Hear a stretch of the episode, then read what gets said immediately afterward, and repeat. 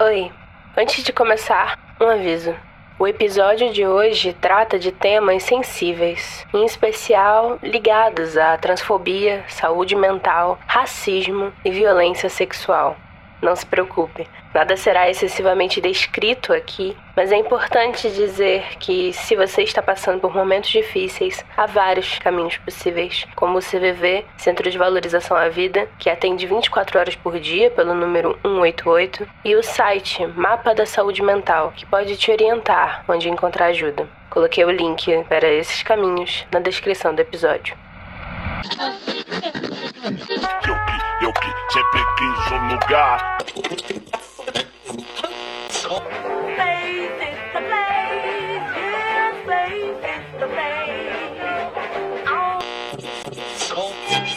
Ain't got no home, ain't got no shoes.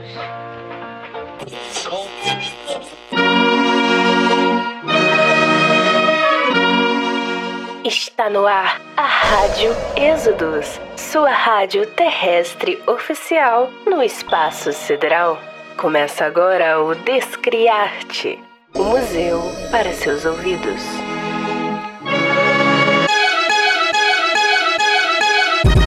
Toma.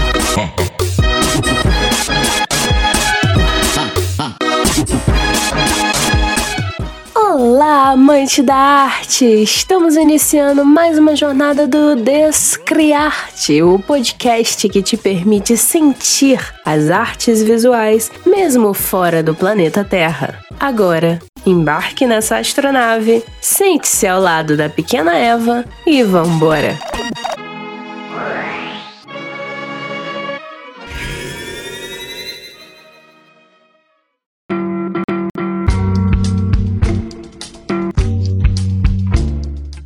Sabe quando você encontra uma pessoa maravilhosa em sua vida? Tem um ótimo momento, mas aquele laço, aquela conexão não se estreita? Ou quando anos depois alguém que estava só de passagem em sua vida, num ônibus ou grupo de Facebook, e após conversas acaba se tornando alguém com um papel de destaque? Todo mundo deve ter uma história mais ou menos assim. A vida, em suas encruzilhadas e vielas, nos leva a conhecer inúmeras pessoas. Algumas ficam mais presentes, visitam nossas salas e nossas fotografias. Já outras viram breves lembranças, talvez um nome embaçado de rosto, um rosto desprovido de nome. Histórias que moldam quem somos nessa troca com o outro. Algumas vezes precisamos conhecer uma pessoa de novo, reconhecer o que nela mudou e nesse espelho ver o como mudamos também. Notar no outro nossa semelhança e diferença. E nessa troca, apreciar o fato de que aqui e agora habitamos o mesmo universo. O artista de hoje foi um desses casos. Se durante todo esse período aqui no Descriarte viajamos para matas, para outros países, para as periferias e os cafés parisienses, agora a nossa jornada fica num lugar bem próximo a mim. Campos dos Goitacazes. Cidade que não nasci, nem escolhi, mas que vim morar aos 11 anos e que vivo há mais de uma década. Não faço a mínima ideia. Era mais fácil ir direto pela Arthur Bernardes, né? E que mesmo assim ainda me surpreende em seus caminhos. É, número 11. Ali, pra lá. 18, 16 é o 11. 19, tá no lado de cá. Ali. Bom, ali é o 9, pulou o 11. Peraí, eu vi um 10 ali atrás. Esse sou eu, tentando achar o destino que irei te levar hoje, amante da arte. Quero que você conheça o Ayo. Ayo Adeloyo. Artista multimeios e de multitalentos, pessoa negra, trans não binária. Com uma vida marcada por reviravoltas e eventos muito delicados, e que através de sua arte fala de tudo o que temos perdido nos últimos tempos a conexão. Essa é a história de como o não lugar pode ser reconfortante para quem nunca teve lugar algum.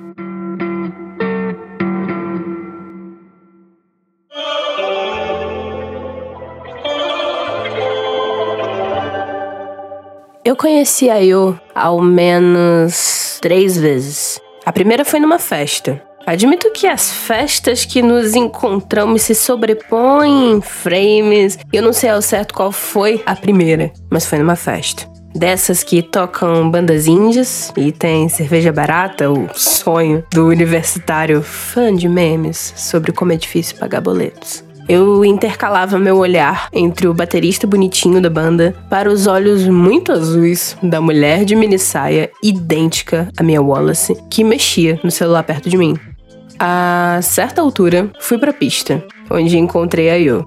Lembro que o reconheci de algum outro lugar e, de mãos dadas, eu e a Yo rodopiamos e gargalhamos juntos. Bebíamos cerveja direto da latinha como se não houvessem germes e dançávamos com saias longas. Cantávamos trechos de músicas de uma banda, dessas que você é proibido de gostar hoje em dia por ter sido cancelada no rolê cool e por terem sido babacas. Mas o som é bom e você sabe disso. E dança, bebendo mais um copo de cerveja levemente choca.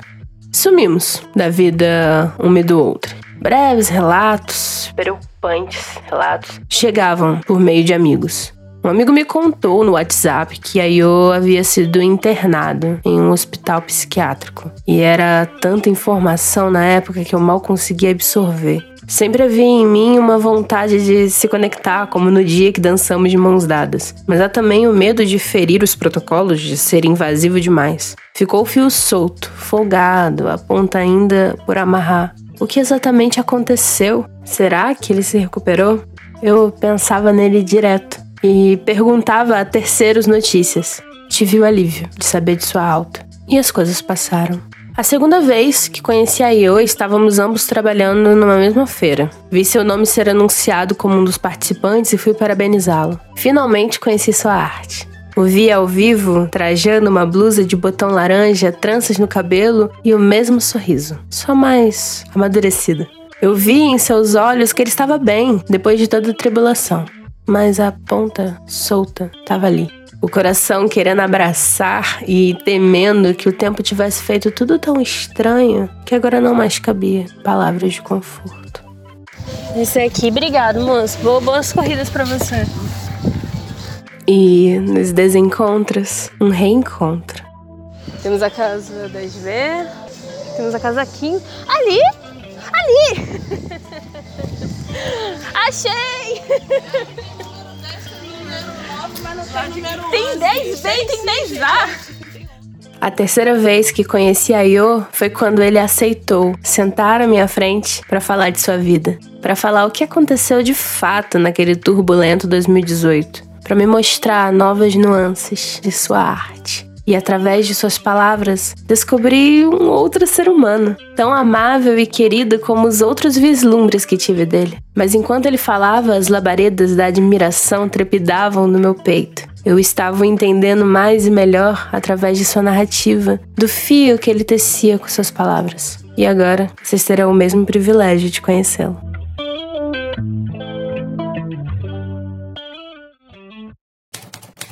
Ato 1 Conexão.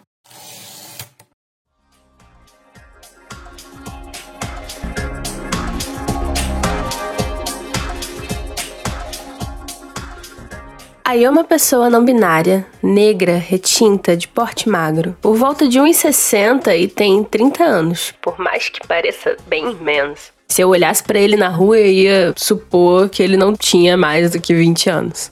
Eu estava com seus cabelos crespos cortados de modo retangular, similar aos cortes típicos dos anos 70. Por detrás de óculos com lentes grossas, seus olhos de um castanho escuro quase preto buscavam ao redor as respostas, as memórias. Seu enorme sorriso com lábios grossos e dentes brancos se fazia presente no fim de cada frase, mesmo as mais tristes, como uma vírgula em seu rosto. Vestiu uma camisa amarela com dois de seus personagens, a Tarana e o Darém. Falaremos mais sobre eles ao longo do episódio. Ouvi a Io contar sua história com a respiração em suspenso. Resolvi começar com um poema que ele fez e que acho que dá muitas pistas de quem ele é. Habitante do nada. Fui convidado a me retirar por não me sentir pertencente a um lugar. Fui convidado a me retirar porque olhares incomodados fintavam ao me ver passar. Fui convidado a deixar de estar por não respeitarem meu pronome tão pouco o meu nome. Ontem eu tava lá na Pelinca, naquele lugar onde o rolê é alternativo. Você sabe qual é, né? Ah, como eu amava aquele lugar. Mas um dos meus teve que ficar de fora do estabelecimento por exigirem o seu nome de nascimento. Veja que absurdo. Quão difícil é ser chamado de Maria enquanto aplaudem a Anitta. Cansei.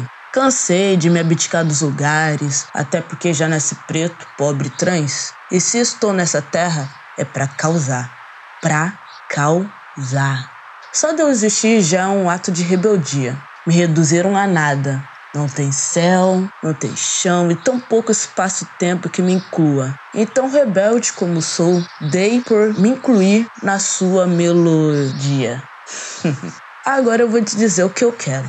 Eu quero a política, a TV, seu roteiro, quero planaltos, museus, debaixo da rua, muros, o seu dinheiro, quero sua leitura. Vou sussurrar bem baixinho no teu ouvido. Quero ser a canção de ninar das suas belas noites de insônia. Quero acordar aqueles que dormem eternamente em berço esplêndido. Eu me vi diante dos teus olhos como sujeito do nada, e agora que sou de lugar nenhum, Vou tratar de ocupar cada centímetro do seu espaço que de mim foi negado. Assinado de um habitante do nada para o sistema. Repara como a Yos define. Isso vai fazer muito sentido no fim da nossa história. Resolvi começar do começo. Lá em 1980, o tio de Ayo, seguindo o movimento negro da época, decidiu não, vou botar o nome dos meus filhos com nome africano. Aí ele foi, pegou a cruzadinha africana, que tinha tantos respectivos nomes e os seus significados, né? E colocou nos seus três filhos. A cruzadinha, que a Io se refere, era um papel que tinha um jogo de palavras cruzadas com nomes africanos e seus respectivos significados. Esse papel até hoje está na família de Ayo, todo amassado e com manchas, mas guardado com amor. Os pais de Ayo decidiram seguir a tradição. De quatro irmãos, eu sou o quarto de cinco filhos da minha mãe e do meu pai. Todos nasceram e foram batizados com nomes africanos. Quando a irmã mais velha do Ayo nasceu, Fayola, meu pai foi no cartório, foi registrar. É... Ele teve um beozão com cartório de registro, porque eles não queriam registrar minha irmã sem a comprovação de que aquele nome realmente existia. Aí teve que deixar minha irmã, minha mãe, lá em Jacareí e ir pro Rio de Janeiro, capital. Tipo, minha mãe teve minha irmã em março, 9 de março de 1987. Aí meu pai, ele saiu de Jacareí, foi pra capital do Rio de Janeiro, dar entrada no registro do nome da minha irmã, com apoio do Movimento Negro Unificado, na pessoa do Sebastião Soares na época, para comprovar que a origem do nome existia. O pior de tudo é que ainda existe pessoas que, tipo, lutam na justiça para colocar nomes africanos nos filhos até hoje. Em 2016, uma família teve que recorrer na justiça para registrar a filha com o um nome africano, a Maqueda Faluque de Paula da Silva. A decisão judicial demorou três meses para aceitar o registro do nome. Então, tipo, eu acho que não é só um nome africano, também é uma resistência, sabe? E para honrar isso, é meu nome, né? Ayo Deloyo. Eu que escolhi e que segui a tradição de família A vida de Ayo foi marcada por algumas reviravoltas. A primeira, em 2006, no dia 1 de abril, No dia da mentira. Logo quando eu tinha 13 anos e saí do interior de São Paulo e atravessei 12 horas de viagem. rumo a Campos dos Goitacazes, que seria seu novo lar. Tipo, quando eu saí de São Paulo, a galera achava que era mentira. Que, tipo, a minha família tava brincando, porque foi uma coisa repentina. Foi uma mudança de uma semana. Foi sinistra, adaptação, perca da raiz. Vamos dizer que quando a gente sai da onde a gente nasce, da onde a gente tem nossos primeiros laços, é perder um pouco da raiz, né? A gente vai sempre se sentir um estrangeiro, e foi como me senti quando cheguei. Eu, como pessoa que nasceu em Duque de Caxias e aos 11 anos fiz o mesmo caminho rumo a Campos dos Goitacazes, entendi bem a sensação de ser cidadão de lugar nenhum. Foi uma das melhores coisas que aconteceu. Hoje eu posso entender isso, mas naquela época eu não entendia. Porque a gente saiu de lá e foi por situações muito pesadas. O clima lá era tenso. Então, a minha infância, assim, lá foi conturbada demais. Então, talvez se eu tivesse crescido lá e se tivesse lá até hoje, poderia ter morrido é, ou perdido alguma pessoa da minha família, um dos meus irmãos, porque era muito tenso de verdade. Na adolescência, aí eu fui crescendo e se descobrindo como pessoa. E tava tendo festa família no dia. Tava minha família toda. E minha mãe enchendo meu saco. Fala comigo, eu. Você é sapatão, né? Fala comigo. Enchendo. E eu não gosto de ser pressionado. Libri, não gosto de ser pressionado. Não pressionem librianos, gente. Não façam isso. Mas sagitariano gosta. E minha mãe pressionando assim, ó, futucando, futucando. Falei, ah, mãe, quer saber? Tô namorando, não sei o que. Ela tava na minha frente, menina. Tava na minha frente na mesma hora. Ela jogou as cartas, jogando carta. Ixi, minha ficou assim. Ela fez o escândalo, fez um pessoal contando pra família toda, dali todo mundo já sabia. Ela não queria acreditar, né? Ela queria saber, mas ela não queria acreditar. Bom lembrar que não é bacana tirar pessoas do armário se elas não querem, ok? Contando pra todo mundo. Aí ela chegou, não, mas o melhor foi quando chegou na minha avó.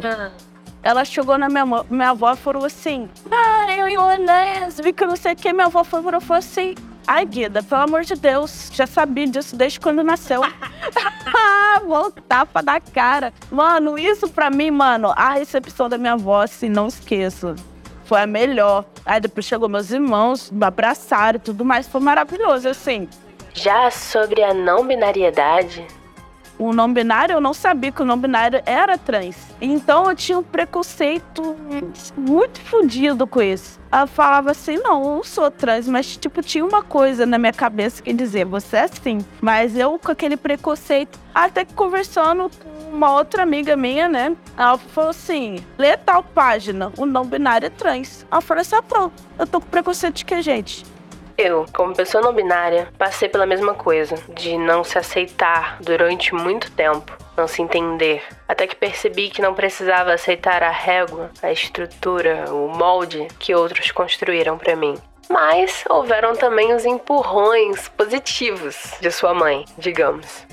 Eu tava ali, tipo assim, eu nem pensava no rolê artístico como uma questão levar para um lado profissional, sabe? E eu, tipo, tinha feito um papel. Aí eu larguei papel, tipo, no meu quarto. Eu larguei, assim, acho que tava, inclusive, jogado. Minha mãe viu. Aí eu acho que eu tinha recortado. Minha mãe viu, ela simplesmente pegou a pintura que eu fiz e colou numa madeira que ela ganhou no Dia das Mães do meu sobrinho.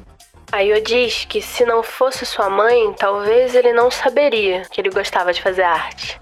Aí minha mãe via, ela adorava tudo. Meu Deus, minha mãe, sempre que ela via uma arte lá, que coisa mais linda, não sei o quê, ela pegava o Durepox, aí colocava um ganchinho e pregava na parede. Mas alguns comportamentos mais complicados acabaram entranhando na vida de Ayo. Na época que eu fazia direito, Nossa, eu gostava da faculdade. Eu gostava, no, no, tipo assim, até o meu último período, porque o pessoal, quando você entra em direito, a galera fala assim: se você passar do terceiro período, você faz ou você termina. Mas acho que tem alguma outra frase também que, que fala assim: se você não chegar no último período e, e ver que não é para você, você tá na área. É isso. E cheguei no último período e eu olhava todo mundo que tava na faculdade comigo, porque eu sou uma pessoa que observa muito. Observo como que as pessoas estão sentindo, como que estão se comportando e tudo mais. E eu vi a galera da minha turma, do meu estágio. E tipo assim, naquele último ano, eu já tinha parado na. Tipo assim, eu me senti com muita ansiedade, eu bebia muito, fumava muito. Nossa, aquilo me desgastava, acabava comigo, era cabelo caindo. E eu olhava para as pessoas que estavam do meu lado e eu via que elas estavam na mesma forma. Eu falava, cara, que isso, mano? É isso que o dinheiro paga? Tipo, o dinheiro vale a pena? todo mundo tomando remédio controlado, sonhando que, tipo assim, no estágio a gente trabalhava seis horas por dia e folgava sábado e domingo. E as pessoas só não via a hora de quando a sexta-feira chegasse, sabe? Quando eu entrei no direito, a primeira intenção que eu tive quando eu entrei na faculdade não era ganhar dinheiro. Não, eu queria ter conhecimento. Eu me achava ignorante. Eu falava, mano, eu quero aprender. Eu falei, eu entrei na faculdade com a intenção, tipo assim, ser um pouquinho menos ignorante no momento que eu vi que aquela finalidade tinha sido cumprida, eu falei, não quero mais. Tipo, não é que eu não quero mais, né? Que o conhecimento ele se perdeu. Mas eu não via mais sentido, sabe? Acho que quando a gente perde o sentido daquilo que a gente tá fazendo e daquilo que a gente quer na nossa vida, seja pessoa, seja um trabalho, seja profissão, a partir do momento que eu perde sentido e fica chato, você continuar naquilo é adoecer sabe? O importante é que a vida que a gente vive é só nossa e, e essa vida é, é única, é uma só. Então não tem como a gente viver a vida com a régua das pessoas. A entrevista e a conversa fluía normalmente, até que a Yo errou ao falar. Assim, depois da quarentena, de 2018. E ao se corrigir, declarou: Tô falando 2018 direto. Tô errando. 2018 tá marcando pouco pra você. Ah, 2018 foi quando tudo mudou. Eu perguntei o motivo e ele falou: Volta, porque é o marco em que o artista fala assim: você gosta disso, não adianta você buscar fazer outra coisa porque você tá fadado a isso. Esse é o que você nasceu para fazer. Durante essa época da faculdade, e logo no começo do mês eu tava com a ansiedade danada. Tinha um colega meu que ele sempre me chamava pai pro cachoeira. Ayo, que sempre teve conexão com a água e cachoeira, pensou que seria um respiro. Passar três dias longe de tudo numa pousada. Nessa época, ele já estava reduzindo o uso de bebidas e tinha parado de fumar, tentando preparar a cabeça para fazer concurso público. Mas ele não sabia que era um lugar tão isolado, sem sinal, sem TV, e não se preparou para isso, psicológica e fisicamente. No primeiro dia, ele teve uma forte ansiedade, e a pessoa que estava com ele se aproveitou disso. Ayo se sentiu extremamente vulnerável devido ao assédio e abuso sexual e ficou engatilhado mentalmente. Por respeito ao pedido de Ayo de não comentar ou dar detalhes sobre o caso, não mencionarei mais informações, mas aconteceu. E mano, depois disso, tipo assim, eu já não tava mais no meu estado de consciência. As pessoas depois perceberam que Ayo não estava bem, deveriam ter o levado para casa, mas não. Continuaram os três dias lá. Ayo teve experiências de conexão com a floresta, com os ancestrais e com suas entidades, mas seu comportamento não estava no normal dele. Sim, mano, não tinha tomado nada, não bebia, não comi nada. Ayo conseguia ouvir uma voz externa em sua cabeça explicando o mundo enquanto ele tomava outras formas e cores. As coisas que aconteciam ganham outro peso. Tudo tinha um significado muito forte. Os olhos estavam muito sensíveis. No segundo dia, eu compulsivamente deixava a bebida pro santo. Falava de entidades. Sentia a presença de sua avó por perto. O terceiro dia foi mais forte. Foi mais foda. Porque no terceiro dia, eu vi a minha vida toda nos meus olhos. No passado no presente? Foi tudo. é como se eu, se eu tivesse morrido. Eu tivesse tido uma experiência de vez fora. Sim, como se tivesse morrido. Eu falo que tipo, foi a minha primeira experiência de morte. Pra mim foi minha experiência de morte.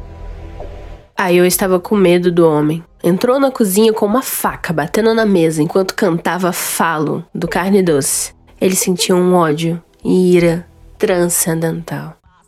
Meu sexo sempre é um impasse, é razão pra me acusar. E é por isso que eu sou histérica.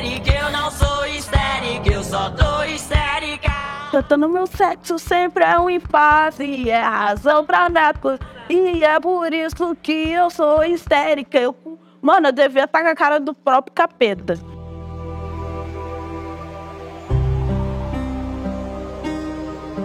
Aiô foi dormir na rua e tocar violão ao lado de vários cachorros até que em um certo momento. Eu fiquei assim, mano, perdi minha voz, perdi meu violão. Eu não tava conseguindo afinar o violão. É como se por, por, por algum, algum tempo eu não, não conseguisse tocar violão. É como se Aiô tivesse perdido a frequência de si mesma. Eu não conseguia cantar e eu não conseguia afinar. Eu tava ouvindo o canto dos pássaros. Ao mesmo tempo que tava bonito, aquilo tava me enlouquecendo mais ainda.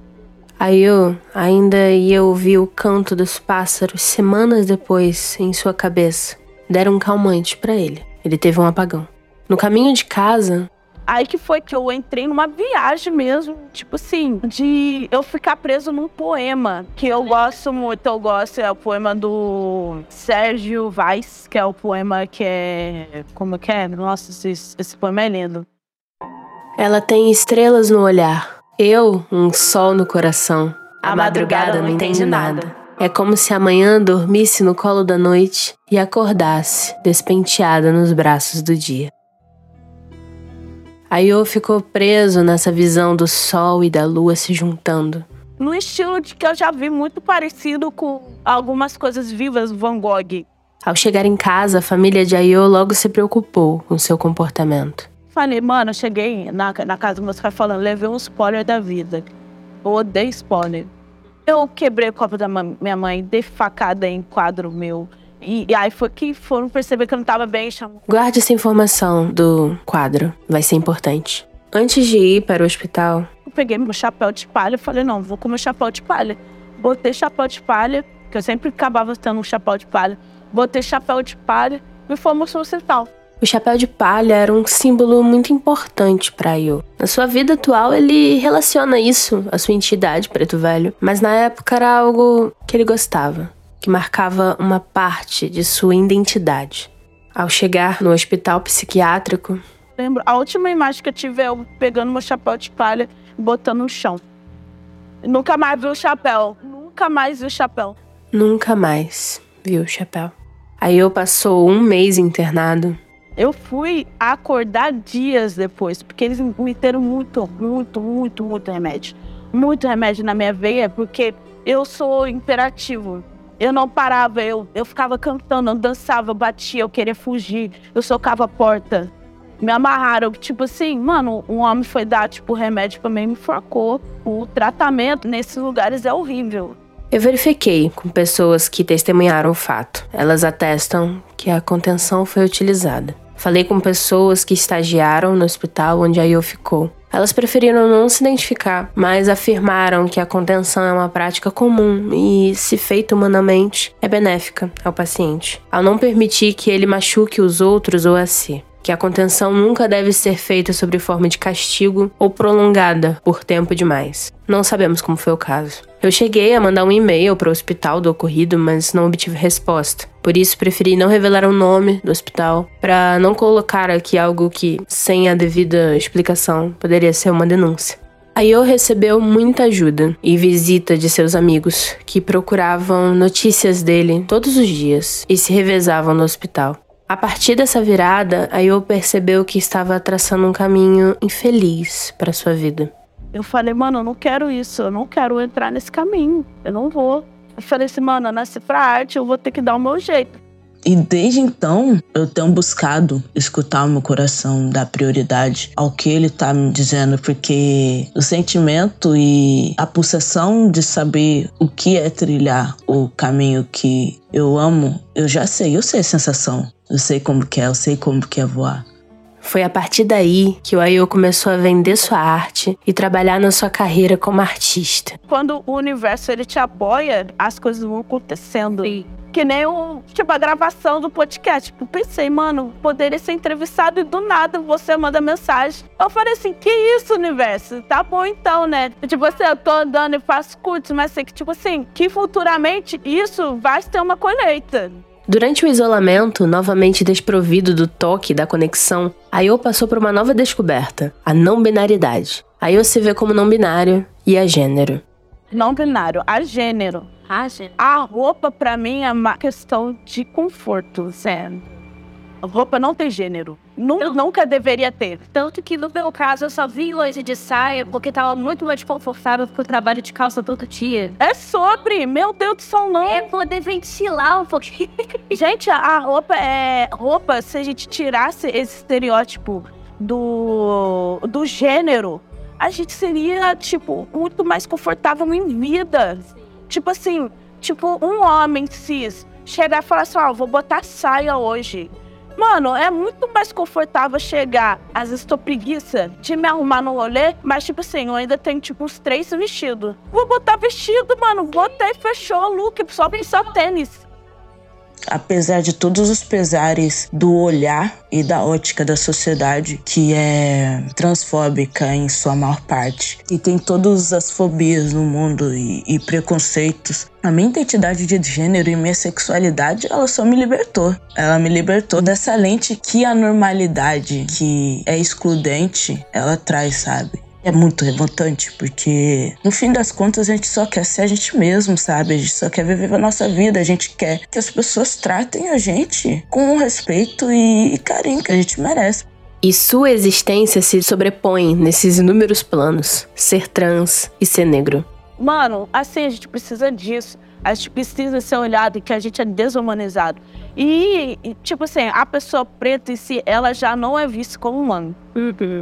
Total. Aí você já é trans. Então, tipo, piorou, mano. O trans tá onde? É marginalizado, é mais que marginalizado. Porque até então, as pessoas trans tinham que viver à noite. Eram essas escondidas. Começamos a falar sobre pronomes. poderia ser uma coisa normalizada de na hora de você se apresentar já falar seu pronome. A gente não começou, tipo, a utilizar certas linguagens e estranhou e, e isso era anormal, mas com o tempo vai se tornar normal, entendeu? Falar disso em um contexto onde pessoas acham que usar a expressão pessoas que menstruam exclui mulheres e não, na verdade, foca na questão médica é bem doido. Eu, como pessoa que utiliza da linguagem neutra, não quero que atribuam mulheridade a fatos do meu corpo que são de saúde pública. Nem acho que menstruar, ter útero, engravidar ou não são coisas exclusivas da mulheridade, afinal, nem toda mulher, mesmo cis, menstrua. E existem pessoas trans que menstruam e não são mulheres. Achar que chamar de pessoa é desumanizar alguém vai no contrassenso de do que todos os movimentos têm discutido nos últimos anos. O fato de chamarmos as pessoas com deficiência de pessoas antes de Deficientes. Vem de justamente focar que aquilo é uma característica da pessoa, que não resume a sua existência. Eu prefiro mil vezes ser chamada de pessoa que menstrua do que de fêmea humana. É bem mais humano e caloroso.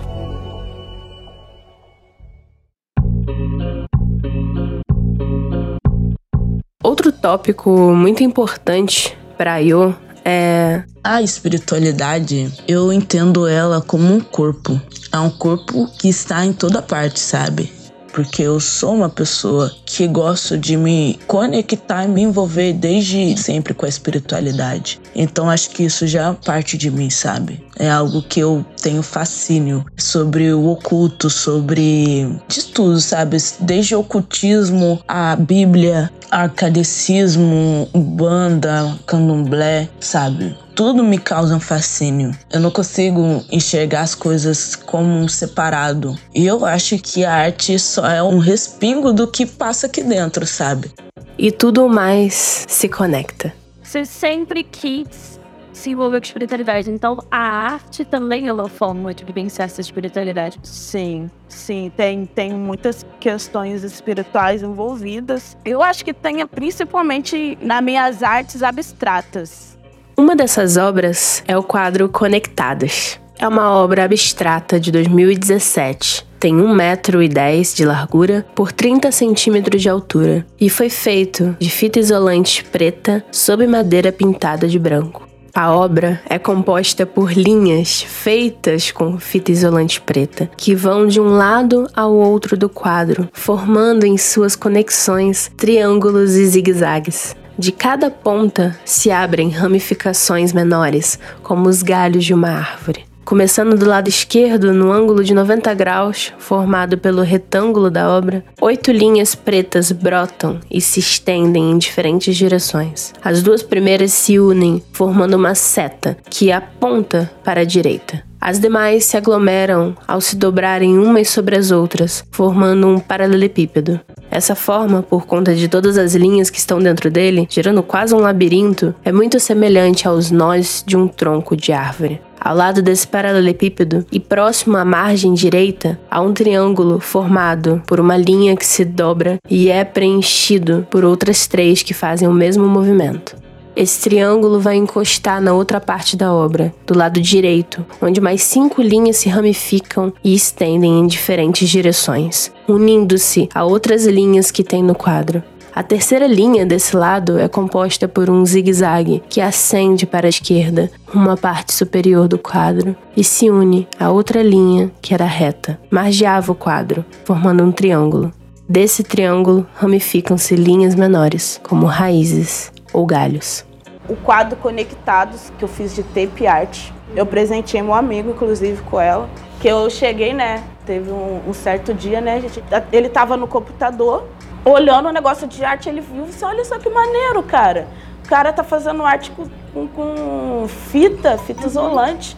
Aí eu falei assim, caralho, que maneiro, tá aí, vou fazer um desse. Aí ele virou tipo assim, ah, para, tipo, zoando, né? Não acreditou. Falei, não, vou fazer um quadro desse, fica só, espera só.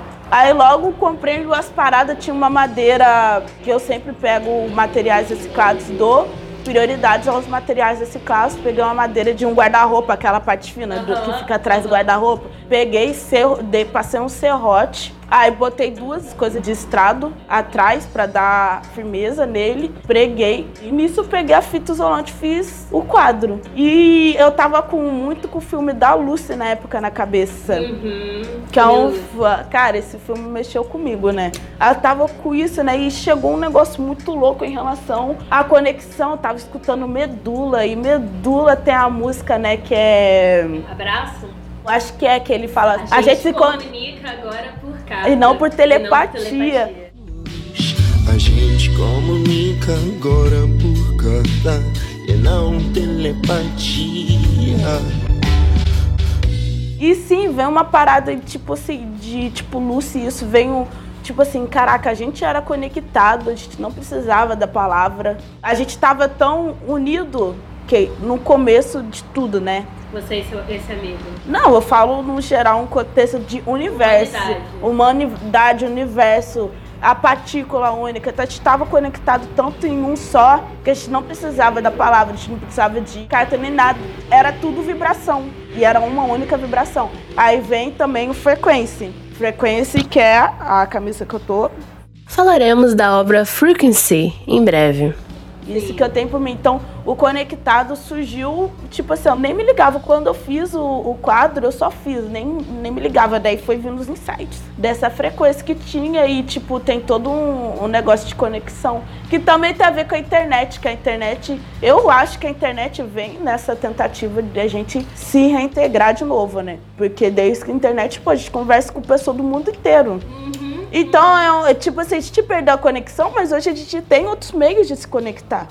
Nas nossas conversas, notei como conexão é algo essencial para Yo. É tema central de várias de suas elucubrações e buscas. Uma pessoa que perdeu do nada a conexão com a cidade onde nasceu e cresceu. Que perdeu do nada a conexão com o real. Que busca na espiritualidade a conexão com a ancestralidade e a cura que seus antepassados perderam na diáspora que através das notas do violão, das piadas, das poesias e das artes plásticas busca conectar-se e conectar com o espectador. O espectador que não só observa a arte, mas a veste carrega no corpo. O corpo, às vezes tímido de Ayo, que ri meio de lado, meio sem jeito, com jeito adolescente de quem não se cansa de brincar no mundo.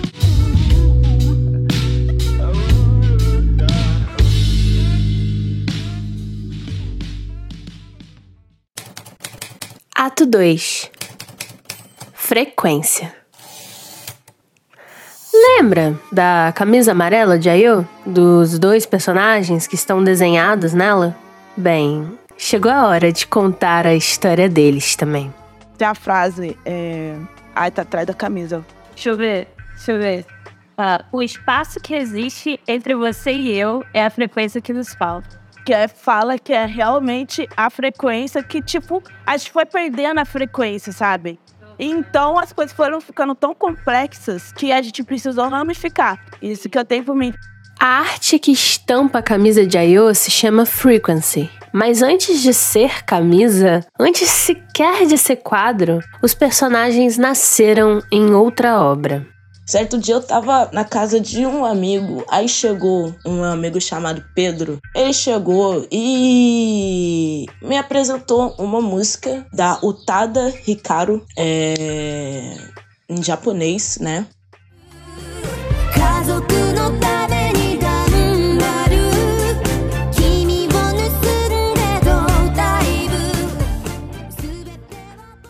Né? E ele colocou aquele clipe e aquilo era um, um cenário no clipe, era um cenário apocalíptico. Para eu, aquilo representava o. O Nibiru, o planeta Nibiru, ele iria se chocar com a Terra. Simplesmente seria o fim do mundo, né? Nibiru é um planeta apenas proposto. A gente nunca observou ele de fato. Segundo quem acredita em sua existência, ele viria de encontro com a órbita da Terra e daria fim à vida daqui. Isso foi prometido que ocorreria em 2003, depois de novo em 2012 para coincidir com o fim do calendário maia e prometido de novo em 2017. Mas não chegou. Nem havia evidências de perturbação gravitacional que mostrassem que esse planeta existia. Mas todo o rolê de Nibiru era mais o reflexo da época na qual a obra foi feita. E nesse clipe, a Utada Hikaru e a Shina Ringo, elas passam essas duas horas antes do planeta Nibiru chocar com a Terra da melhor maneira possível, sabe? Não tenho certeza, mas é minha concepção, que elas duas ali no clipe, elas são um casal e simplesmente elas param duas horas para contemplar a vida na sua totalidade, sabe? Pararam para assistir o planeta ali no final. Elas sentadas num Poderia ser uma sala de cinema, sabe? Pararam para sentar ali as duas juntas, abraçadas, simplesmente contemplando o fim do mundo, sabe? Da forma mais linda possível. E aquilo me tocou. Falei assim, caraca, velho. Mano, Uh, um fato aleatório. O legal é que depois pesquisei e descobri que a Utada, a pessoa que canta nessa música e que também é responsável pela música do longa-metragem do anime Evangelion, se declarou em 2021 como pessoa não binária. Então, assim, é isso. Everyone is queer. Que eu fiquei um dia ou dois dias trancado no quarto, ouvindo a música e curtindo, sentindo, porque a música, assim, ecoou dentro de mim. E eu fiquei ali escutando. E logo o primeiro quadro da Tarana da Arena, A Chegada de Nibiru, ela é um recorte de folha de papel sulfite que eu fiz colando vários pedaços, pintei tudo e fui colando numa madeira de porta de guarda-roupa que tava jogado no quintal tá lá.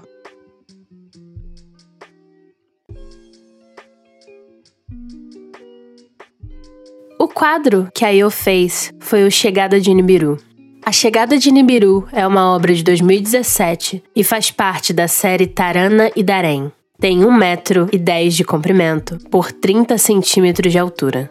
A base é de madeira de guarda-roupa e o material que compõe a figura é tinta acrílica, canetas piloto e colagem de papel. Na tela, Tarana é o olho e Darém a boca. Nessa imagem, ambos estão abraçados. Tarana do lado esquerdo e Darém do lado direito. Tarana está com um dos braços aberto, receptiva. O olho preto brilha. Na altura dos seios tem dois olhos da cor verde. Darém está com os olhos abertos, sorrindo, e dentro de sua boca está um olho azul. No fundo, uma paisagem galáctica com respingos de tinta feitos em velocidade e sprays além de linhas das cores azuis e vermelhas. No fundo do quadro, vemos uma forma circular, de cor amarela com manchas laranjas.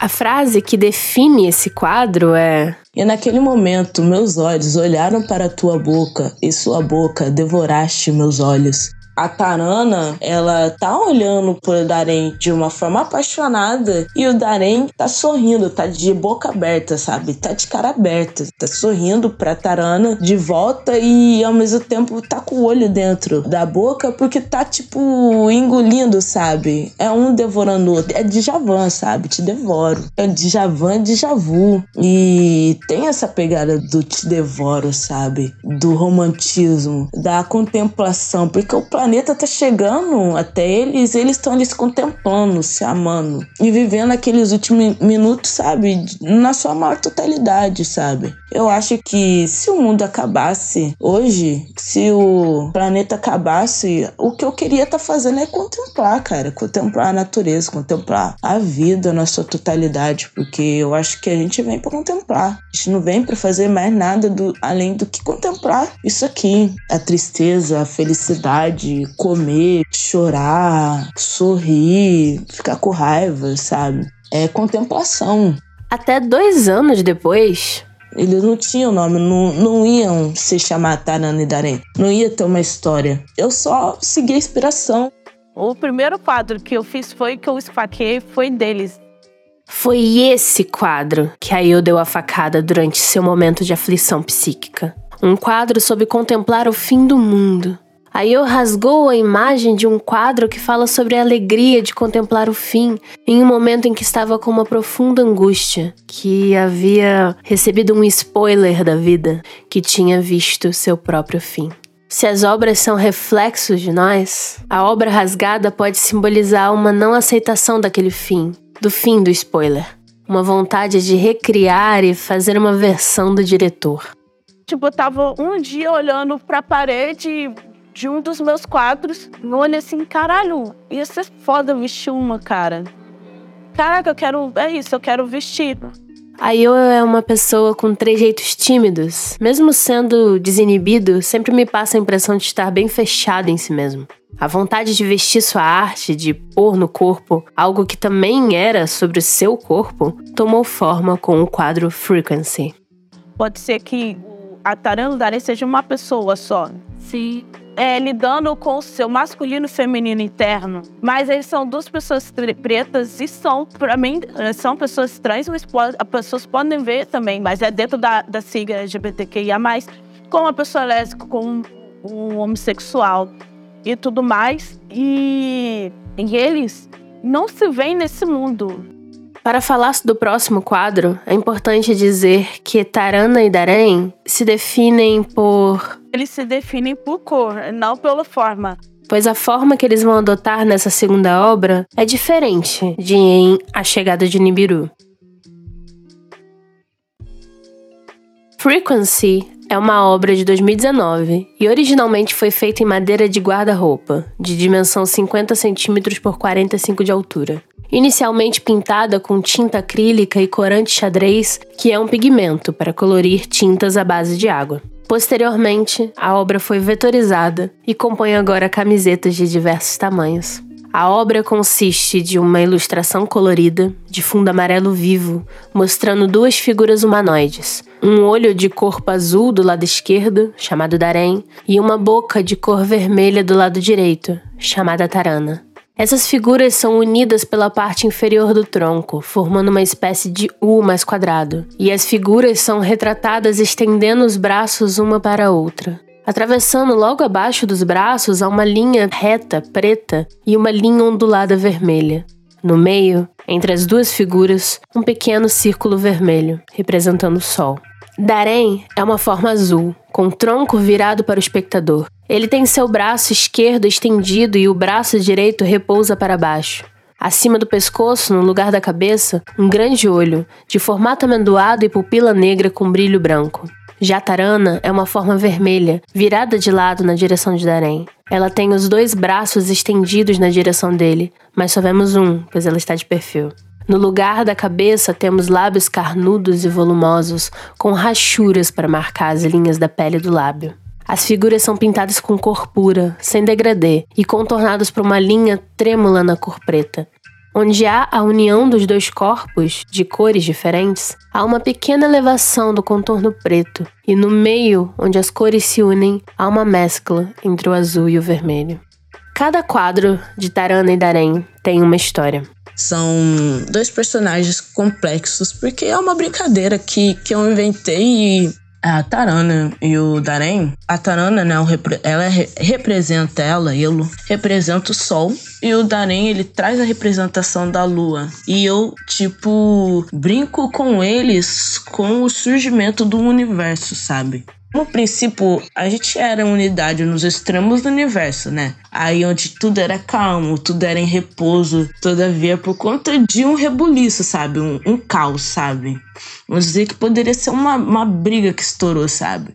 E explodiu, ecoou as primeiras contrações de um conflito. E esse conflito foi chamado e nomeado de Big Bang. E deste caos primário, né, é, surgiu e nasceu dois impulsos gêmeos, que é o Sol e a Lua que, neste caso, Tarana, que significa nascido de dia, dia ela representa o sol em sua expansão, sabe? Ela traz a vontade, a inteligência, a proatividade e a acidez em constante movimento. Tem a cor vermelha, né? Por melhor expressar sua personalidade quente e diurna, bem como sua polaridade energética, né? O ativo, né? Yang, porque o Tarana, né? Ele é, ele é um Yang, ele é o ativo, sabe? Ele é direcionado para fora, o masculino. Ele traz o amor inteligente.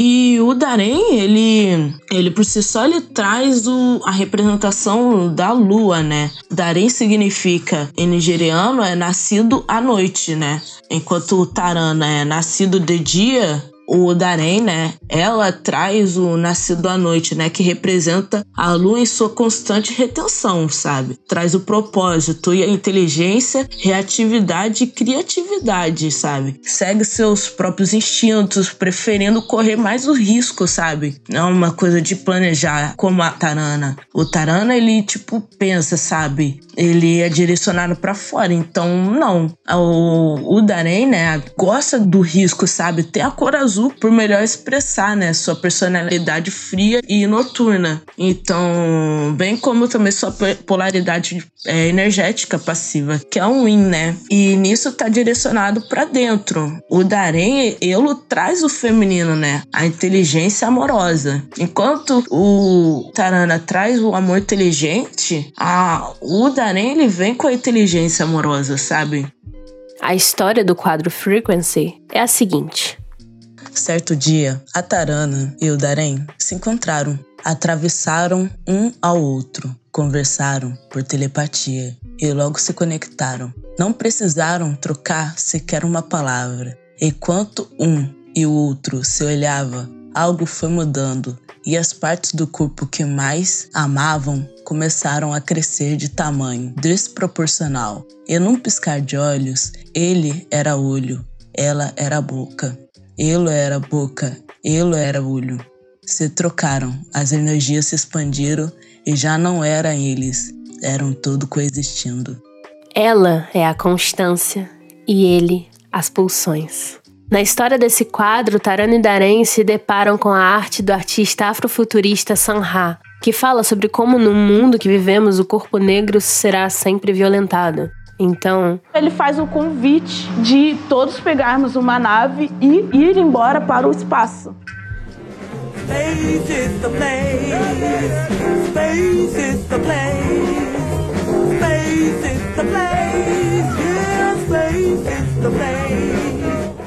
Sanha era um artista, poeta, músico que misturava jazz experimental, fusion e swing com ruídos e experimentalismos.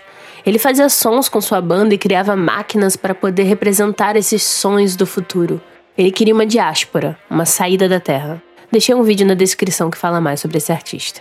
Uma compositora brasileira contemporânea que tem uma música nessa ideia é a Xênia França, com o clipe e a música de Nave. Pode chegar quando chispar a nave eu vou cruzar a Enfim, Tarano e Darém seguem o conselho de Sanha e vão para o espaço. Foram para um lugar onde os corpos eles vão ser vistos, eles vão ser. Mas aí que tá, aí que entra o não lugar do habitante do nada. Porque ao ascender aos céus e refletir sobre toda a religiosidade do paraíso, notam que o espaço era o céu que tanto se falava, e que não existe céu que os aceite como LGBTQIA. Só o espaço. Então logo eles falam, mano, então, mas se a gente for ver nesse caso, nem o céu é lugar pra gente. Não existe lugar, então eles começam a se deturpar. Eles, tipo, o olho começa a crescer, a boca começa a crescer e eles começam a se transfigurar. Eles são corpos transfigurados, transitórios e transitados. Muitas das vezes isso acontece com nós, pessoas LGBTQIA, que pra gente estar tá num espaço a gente tem que ser algo que a gente não é. Os membros que crescem dizem isso. É eles se adaptando num espaço que não é para eles, então eles se sentem deformados. Mas isso é só uma anedota para dizer que eles estão tentando se encaixar numa sociedade que a todo momento querem que eles não se encaixem. Então eles se sentem estranhos à sociedade e esse mundo. Então eles se deformam. E isso pode ser, tipo, visto de diversas formas, porque tem pessoas que, por exemplo, que tá na margem da sociedade, pessoas trans, que muitas das vezes, por conta desses olhares, dessa repressão da sociedade, acaba, por exemplo, criando auto-ódio, sabe? Mutilando seus corpos, suas genitárias, porque elas criam tanto ódio contra elas mesmas por conta de elas serem diferentes, se sentirem diferentes, que elas se retalham, cara. Tem pessoas que se suicidam, é o que mais tem, sabem? O olho e a boca, para mim, tem tudo a ver com o não lugar. Explico. Bell Hooks, em Um Olhar Opositivo, Mulheres Negras Espectadoras, diz que o olhar sempre foi político. Ela relata como a encarada que as crianças dirigem aos adultos por vezes eram entendidos como confrontação, como gestos de resistência, desafio à autoridade. Ela pontua também quando os pais falam: Olhe para mim quando estou falando com você. Ou quando, mesmo tendo proibições, o poder de dominação que os adultos exercem nunca era tão absoluto que a impedisse de ousar olhar, espiar escondida, encarar perigosamente. Como, por exemplo, quando a gente vai ver filme que nossos pais proibiram e a gente vê escondido deles e fica olhando e depois fica aterrorizado. Não que isso tenha acontecido comigo. Ela faz um paralelo disso com como muitas pessoas negras escravizadas eram punidas por olhar errado, sendo já o suficiente para sentenciar à morte quem lançasse olhares considerados obscenos. Esse entendimento de que existem coisas que podem e não podem ser acessadas, e que existiria alguém que ditaria o que podemos experienciar ou não, e quem será o observador e o observado, é o ponto central da discussão. Citando Bell Hooks, a velocidade do olhar racista e sexista é exercida devorando corpos e culturas, sem que haja uma redistribuição imaginária e real dos lugares dos sujeitos que têm o poder, os que olham e consomem, e dos que não têm, os que são vistos e são mercadorias de olhares. E a boca, para mim, é a que protesta contra a censura. A boca é o desejo verbalizado. Então o olho e a boca seria o eu te vejo, te reconheço como humano, eu me expresso, pois também sou humano. Você pode dar a interpretação que você quiser. E eu gosto disso, porque é como se diz, né? A arte, a obra, ela só nasce realmente depois que você bota ela público. Sim, é porque a gente cria, né? Sim, porque, tipo assim, depois que eu botei no mundo, já não é meu. Por que, que você escolheu um olho? Por que você escolheu uma boca? Simplesmente foi algo muito instintivo meu, né? Porque as partes do corpo humano que eu mais gosto são olho e boca, são olhos e boca. Sorrisos é, são partes que eu mais gosto no meu corpo e, tipo, também. A primeira coisa que eu olho numa pessoa vai ser o olho, vai ser a boca. Eu gosto. Eu acho bonito, sabe? Tarana e Darém são também sobre o amor e a atração. Eu sou bissexual também, com dinâmica demissexual. Sim. Aí, Precisa, no caso, estar no meio afetivo com a pessoa sim, pra você sentir a atração. eu tenho ter que ter uma conexão. No mínimo, pode ser. A conexão ela é uma coisa que pode acontecer de imediato, fazer tu conhecendo a pessoa que já tive a conexão. Sim. Ou uma conexão que se prolonga, sabe? Com o passar do tempo, isso vai se prolongando e vai criando aquele laço. Eu não tenho que tratar as pessoas como descartáveis. Tem uma pessoa ali que tá passando por coisas que talvez eu nem nunca vá saber. Não vou adivinhar, então, tipo, você é um ser humano. E eu prefiro, hoje em dia, me relacionar com pessoas pretas. Sim. A relacionamentos afrocentrados. afrocentrados por exatamente essa questão, porque tentar humanizar o máximo possível é o olhar, porque a gente é muito desumanizado. Então, das vezes que eu fiquei com pessoas brancas, além de não ter a conexão, tipo assim, de vida, sabe? De compartilhar, compartilhar coisas. Tipo, se eu conversar com a pessoa, pode ser do, do outro lado do mundo, conversar com uma pessoa negra. Posso nem falar a língua dela direito, mas vai ter algo que nos liga. E é melanina. Sim. A gente veio do mesmo lugar, passou pelas mesmas questões ancestrais, veio de sequestro. Então, mano, é isso. Tem algo que une que eu acho que a branquitude nunca vai entender. Não, não vai. Nu- não, nunca vai chegar a, a entender o que, que é isso. Eu posso estar no Japão, mano. Você, tipo assim, eu nunca vou estar sozinho. E eu aprendi isso na minha terapia. Minha terapeuta falou assim: Aí, ô, você pode ir pro outro lado do mundo. Mas se você encontrar uma única pessoa negra, você nunca vai estar sozinho. E é nunca sozinho e ecoando frequências pelo universo que a Yo faz sua arte. Ato 3 Emoções.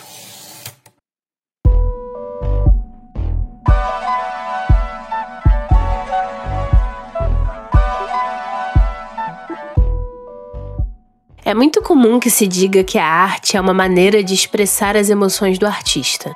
No caso de Ayo, ela é um dos principais canais. Eu sempre tive essa dificuldade do choro por questão de estar numa posição que eu tenho que demonstrar força. Eu tenho trabalhado isso de, de demonstrar minhas emoções. As emoções têm papel central em seu processo criativo. Quando eu tenho uma ideia, eu corro pro meu bloco de nota e escrevo e tento passar um mais rápido, breve possível a ideia pra eu depois tá tá materializando de uma forma mais concreta. Depois de anotar, a Yo cria um ambiente receptivo para deixar fluir as ideias. Boto sempre uma música, às vezes quando eu tô criando, pensando em, em uma música específica, eu deixo ela no replay. Tipo, posso passar uma noite toda se for pra criar, tipo, em cima de uma música. Ouvindo a mesma música e cultivando aquele sentimento, sabe?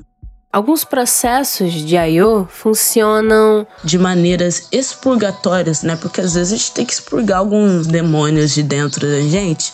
E nesses ele se isola, fica trancado sozinho para que fique o foco só na arte. Tipo, já passei três dias dentro do quarto, tipo, tipo, sair pra falar pra ir no banheiro, dar um beijo nos meus familiares, mas logo voltava, tipo, sem internet, sem nada, sem comunicação, sabe? É, era eu comigo ali e, e caneta, papel, tinta, Para Ayo, o desenho também tem função de uma âncora assim, sabe? onde ele consegue se fixar no presente e focar no que está acontecendo. Era comum ele assistir aulas, por exemplo, enquanto desenhava. É uma forma de meditação, de. Atenção plena. É minha oração. Ayo se define como. Calmo por fora e um turbilhão por dentro. Ele comenta que tem muita dificuldade de exprimir o que sente por palavras, fora da arte.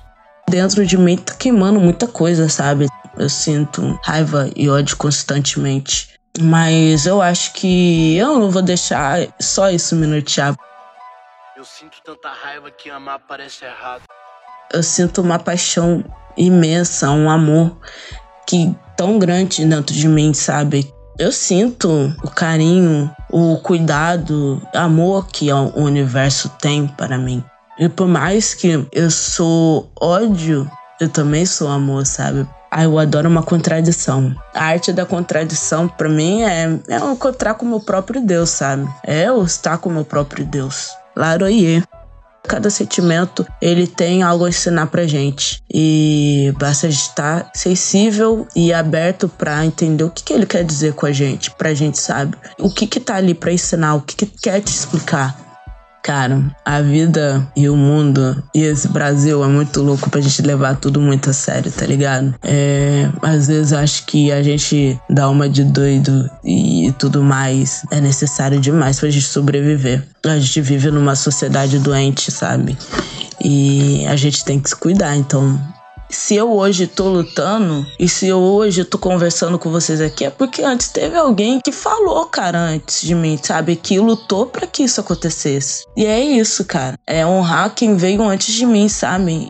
Por que, que, essa branquitude não se revê, cara? Não se repensa? Olha só o que as pessoas fazem, cara. O que o sistema, o que, que o governo tá fazendo em relação a isso? O que, que o governo tá fazendo para acabar com essa mente colonialista que a gente tem, cara? Que a gente tem no Brasil? Porque eles né, entre aspas, né, eles deram a abolição da escravatura, não teve liberdade de verdade, sabe? E a gente é resistência. Então, um dos maiores sentimentos hoje que motiva a minha arte é a raiva, é o ódio. E eu tenho visto isso se moldar e ficar muito parecido com a Basquiat, sabe? Um entrevistador pergunta se você sente raiva, ódio. Ele vira e fala assim: Cara, eu sinto raiva, sinto ódio, mas eu já nem lembro mais por quê. Is there any anger in you? Any anger in your Of course there is. Yeah, of course there is. Talk about that. Tell me what, what the anger is. What, what are you angry about? Um, I don't remember. Para mim, quando Basquiat fala isso na entrevista, ele sabe com quem e para quem ele tá falando. Ele para, pensa por uns segundos, responde eu não me lembro e sorri ironicamente. Ele tá fazendo essa entrevista depois de desfilar para a grife Comme des Garçons e é entrevistado por Sandy Nairne e Geoffrey Dunlop para a série britânica State of Art em 1985. Será que o público, a mídia e, querendo ou não, os patrocinadores e galeristas gostariam de realmente saber o que Basquiat sentia raiva?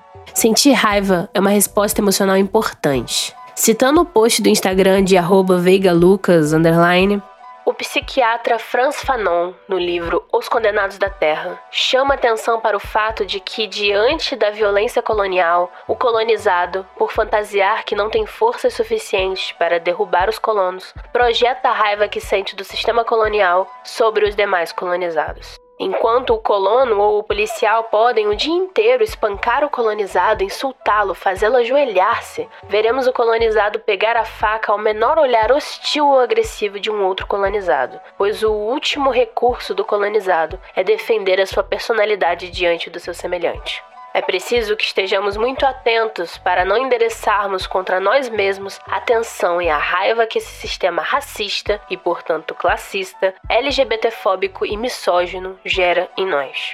Foucault e Paulo Freire falam sobre o mesmo cuidado de não permitir que os microfascismos e a sombra dos opressores ganhem poder em nós. Além disso, é bem dito na teoria marxista como a ideologia dominante provoca na gente conflitos dentro de nossa própria classe. No fim, todos nós proletários somos divididos em categorias de gênero, orientação sexual, raça, idade, religião, para impedir da gente ver os verdadeiros inimigos de toda a classe.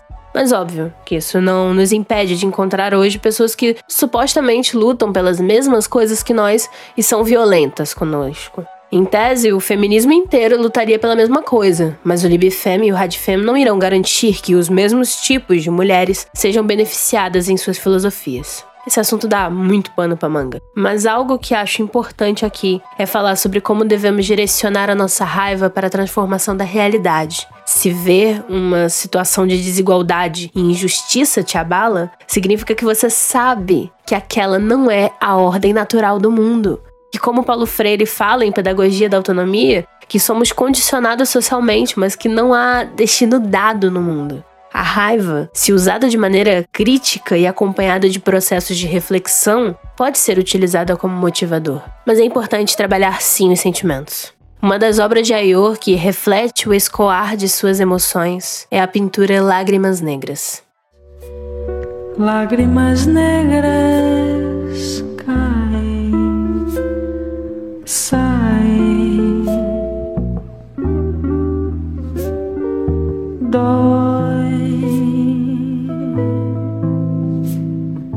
Lágrimas Negras é uma obra de 2020. É tinta acrílica sobre tela e possui 18 centímetros de altura por 14 de largura. Retrata uma mulher negra de pele marrom claro em estilo semi-realista. A pintura tem contornos pretos bem marcados e trêmulos, exceto na parte das lágrimas, onde é cor pura. Seu rosto está em três quartos, o que significa que está levemente virado para a esquerda da tela. Ela tem o um nariz pontudo e lábios grandes, volumosos e de uma cor marrom rosada. Seu cabelo em corte afro é a escuridão da noite e do universo, com diversas galáxias, estrelas e cometas que o preenchem. Tem entre as sobrancelhas pretas um terceiro olho que está na vertical. A cor desse olho é verde e dele brotam feixes luminosos retratados por linhas pontilhadas na cor dourada. De seus olhos com cílios longos jorra uma cachoeira, representando as lágrimas. Essa cachoeira tem as cores do arco-íris na sequência de vermelho, laranja, amarelo, azul, verde escuro, lilás e magenta. A água escorre dos olhos em dois retângulos até a parte inferior do quadro, onde a partir do lilás toma toda a parte inferior do quadro. Como se o rosto da mulher negra estivesse afundando nas próprias lágrimas. Estrelas brancas salpicam ao longo da pintura, inclusive em cima das lágrimas da mulher. No canto direito inferior, a antiga assinatura de Ayô, da Aragão 2020. O Lágrimas Negras, ele é um experimento pandêmico em que lá em 2020, se eu não me engano, a minha amiga Camila Cis estava apresentando o seu TCC sobre a escuta surda e muda da psicologia criticando sobre o que já está dado, né? Sobre toda essa ciência branca que não nos comporta, sabe? Enquanto indivíduos, pessoas pretas. Não tem uma psicologia que atenda nossos corpos. Era de manhã, a apresentação do TCC, devido à pandemia, seria virtual, então a Yo estava em casa assistindo. Enquanto ela falava, eu fui pintando e eu fui tendo insights em relação ao que seria o afroturismo. Teve um marco durante aquele momento, porque até então minha arte era uma arte psicodélica, né? Puxada mais pra psicodelia, nada muito centrado na ancestralidade na raiz. Nesse processo de falar como a arte expurga as dores e pensando como a conexão, a frequência e as emoções são partes essenciais da vida de Ayo, noto que há um quarto elemento, simbolizado pelo violão, apoiado na parede atrás de Ayo, o mesmo que ele sempre leva para todos os locais, um que tem um adesivo do Steven Universe colado nele. A música. Ao falar de sua vida na música, de como foi a experiência de entrar em uma orquestra e sentir que voava ao produzir sons. Eu vou te dizer uma coisa, a minha relação com a música, eu acho que é um casamento. É um casamento sem divórcio. Porque, rapaz, se eu pudesse, sim, cara, num dia acordar, já botar um som e sair dançando e ficar um dia todo, fazer tudo com música, tudo, tudo, tudo, tudo, tudo, cara, é sim meu paraíso perfeito, porque eu acho que a música, ela cura. Cara, quando eu tocava em orquestra, a música vibrava pelo meu corpo, sabe? E cada um, eu acho que cada ser humano tem sua música, sabe? Quando eu falo que tem a sua música, não é tipo uma música que um cantor inventou que você pegou e falou: oh, essa aqui, essa música é minha. Não, não é sobre isso. Eu acho que cada um de nós tem uma frequência e tem uma nota, tem um tom. E essa música só você pode ouvir e só você pode cantar. Só você pode cantar sua música. E eu acho que o universo ele quer que a gente cante a nossa música. A nossa música pro universo, porque a gente é um universo. a gente é um universo, então o universo ele quer que a gente cante a nossa música pra ele. E é aí que tá. Eu acho que a gente vem pra, pra cá pra achar a nossa harmonia, nosso tom. Escutei uma vez de um familiar meu, chegou e virou e falou assim: Mano, você é preto. Na época foi com exatamente essas palavras. Você é preta, você é pobre, você é lésbica. Você acha que você vai ter alguma coisa? Você acha que você vai conseguir alguma coisa? Você tem que estudar, você tem que fazer a faculdade. Mano, e aquilo doeu, cara. Foi que nem pedra no coração. É como eu disse, tem sempre alguém testando a nossa fé eu comecei a entender que se tá com medo, vai com medo mesmo. Se tá com vergonha, vai com vergonha mesmo. E, e as coisas têm se tornado isso, sabe? Tem interiorizado isso, repetido para mim, frequentemente, todos os dias, quando olho no espelho. É sobre isso, é sobre eu fazer minha autoestima e entender que eu não sou aquilo que as pessoas falaram, mas eu tenho minha música e eu vou cantar minha música, minha nota, e todo mundo vai ouvir. É isso.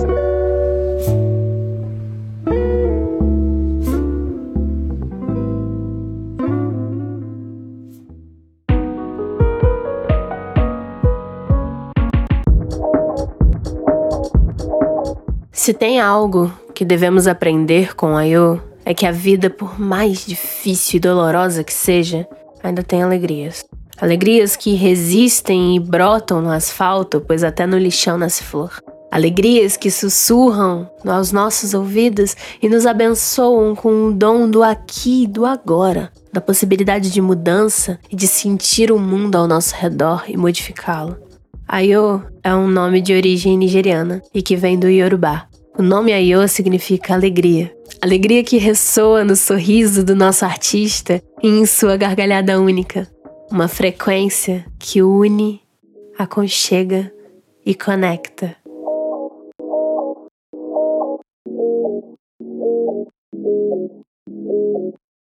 Eu tenho uma crença que a música é a forma pela qual a gente se comunica com tudo e todos. É o que rompe a Torre de Babel, é o que unifica os povos. A música é reproduzir em escala humana a frequência do universo ou do ser superior de sua preferência. Sempre é meio ditado de que quem canta os males espanta e que quem canta reza duas vezes. Então eu pedi pra eu deixar o violão falar. E eu espero que vocês fiquem em paz, habitantes da Terra e amantes da arte. Este episódio está saindo no mês da visibilidade trans e é produzido por mim, Ariel Machado, pessoa não binária. Contamos com Felipe Mianes para consultoria de audiodescrição. A edição de som e trilha sonora é da Liz 8-Bit, mulher trans. O Descriarte é produzido com o apoio de vocês. Apoiando a partir de R$ reais você recebe alguns conteúdos extras, como a mixtape do Descriarte, com trilhas para relaxar e estudar, e a entrevista da Rosana Paulino no episódio passado na íntegra. Acesse apoia.se barra Descriarte Podcast. Link na descrição, junto com as referências. Siga o Descriarte nas redes sociais. Todas as arrobas são DescriartePod, com Demudo. Qual o nome da música? Ângulo Perfeito. Eu fiz pra onda de Beck.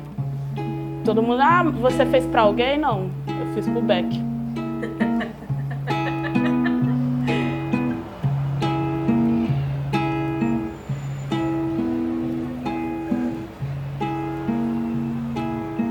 Pintei meus olhos de vermelho pra te ver melhor, no ângulo mais perfeito. Baby, você mal pode acreditar das coisas lindas, dos detalhes seus que me fez aspirar.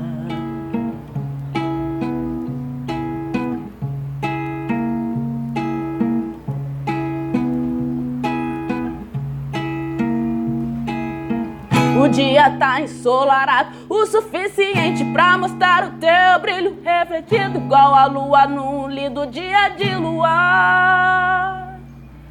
Eles mal podem entender, acreditar nas coisas lindas que eu vi deste lugar. Não quero que o efeito passe nunca, baby. O vento sonha em harmonia e eu estou gostando de você. O vento sonha em harmonia e eu estou gostando de você. Neste ângulo perfeito tudo fica mágico, eu estou gostando de você. Neste ângulo perfeito tudo fica mágico, eu estou gostando de você. Neste ângulo perfeito tudo fica mágico, eu estou gostando de você. Neste ângulo perfeito tudo fica mágico, eu estou gostando de você. Que fica ainda mais linda deste ângulo. Perfeito. Ai, desafinei. Eu senti meu estômago roncando na hora. Porque se a bateria for pro Beleléu, eu pelo menos gravei a primeira parte. Ah, não acredito que tá começando a chover. Ah! E estamos de volta. E estamos de volta porque agora a chuva deu uma parada. Vai falando aí pra eu ver como é que tá a captação, se eu preciso aproximar mais. Aí tô com a música da Ludmilla na cabeça. Mas você se acha tão foda que olha o seu. Eu acho que meu cabelo tá torto. Tá torto? Não, tá show. Show. Tá ótimo. Ô! Ô, Gabriel! Ô, Gabriel! Ô, mãe! Oi! Ô, grita menos aí, na moral. Oi? Grita um pouquinho menos, mais baixo. Grita mais baixo? Se for gritar, grita mais baixo. Grita mais baixo se for gritar, mano. Que eu tô gravando aqui. Tá saindo no áudio, valeu? É, doses hom- homo, homopa, é, hem- hemopática, homopáticas. Esqueci o nome. Homeopatia. E o metrô. É muito engraçado, né? Em Campos, quando eu gravo, são os passarinhos que estão atrapalhando. Em São Paulo é o metrô. Esse, essa grande locomotiva de metal. Mas enfim.